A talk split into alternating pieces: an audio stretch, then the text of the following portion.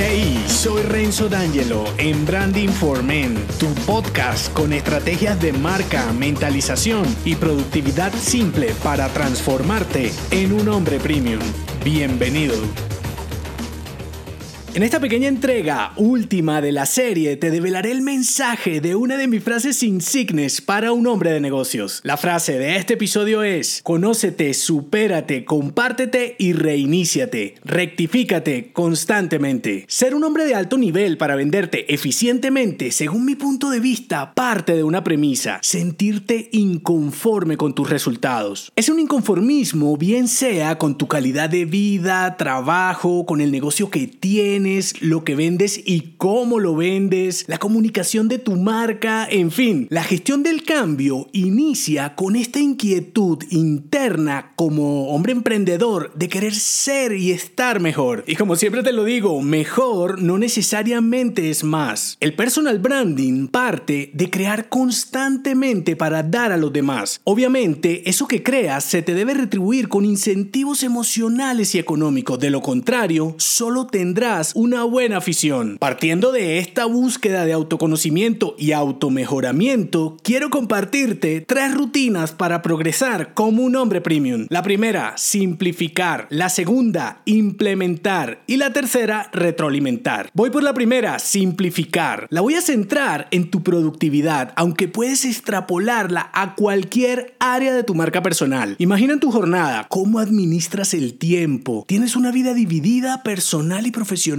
¿Tus horas son rentables? ¿Cuál herramienta usas? ¿Cuáles son los ladrones de tu tiempo? Con este tipo de preguntas en mente, cuestiónate cada actividad. ¿Por qué lo haces así? ¿Habrá una forma más eficiente? Prueba sistemas nuevos que te simplifiquen. Si eres de los que en sus dispositivos tiene versiones antiguas de funcionamiento, quiere decir que te estás poniendo viejo y que te asusta aprender. Segunda rutina, implementar. Después de identificar y probar formas más eficientes de accionar, implántalas en su área. Bien sea las herramientas que probaste paralelamente, un nuevo servicio quizás, un par de ejercicios nuevos en el gym, lo que sea. Probado y verificado, añádelo. ¿Será incómodo? Por supuesto que sí, no importa. Este reto de aprender nuevas cosas es lo que te mantiene vivo y productivo. ¿No sabes cómo hacerlo? Busca ayuda. Ahora, cuando los cambios son tan complejos que necesitas un montón de gente para hacerlos, tal vez no es ten simplificándote. Última rutina, retroalimentar. Me gusta más llamarlo feedback, aunque hay casos en los que saber si un cambio funciona te lo respondes tú mismo. Cada nuevo método debe volver más eficiente el anterior y cada periodo de tiempo debes repetir el ejercicio. Por eso es chévere el símil con la tecnología porque todos los años hay actualizaciones que te obligan a evolucionar. Aplícalo con tus clientes, no te dé pena preguntar y compartir tus avances. Pregunta en email pequeñas encuestas o en tus citas. Yo tengo algunos clientes con los que llevo muchos años trabajando y nunca me han contestado una encuesta. No hay lío, cuando tengo un FaceTime con ellos les pregunto su opinión. Y lo mejor es que puedo ver hasta la expresión de sus caras cuando algo les hace ruido. Nunca dejes de averiguar si estás mejorando. De lo contrario, puedes estar en decadencia. Conclusión, sé un eterno aprendiz aun cuando llegues a ser maestro, sigue buscando alternativas para simplificar. Crea el hábito de añadir nuevas tácticas, eso sí, eliminando las caducas, que un paso reemplace dos. Y por último, investiga y pregunta cómo lo estás haciendo. ¿Estás mejorando tu vida y la de los demás? ¿Tu aporte tiene valor? Confirma que mejoraste y vuelve a empezar todas las rutinas. No se te olvide, conócete, supérate, compártete y reiníciate. Rectifícate constantemente. Si te gustó este episodio, déjame un mensaje con 5 estrellas en Apple Podcast y únete a mi clan si aún no lo estás en renzodangelo.me.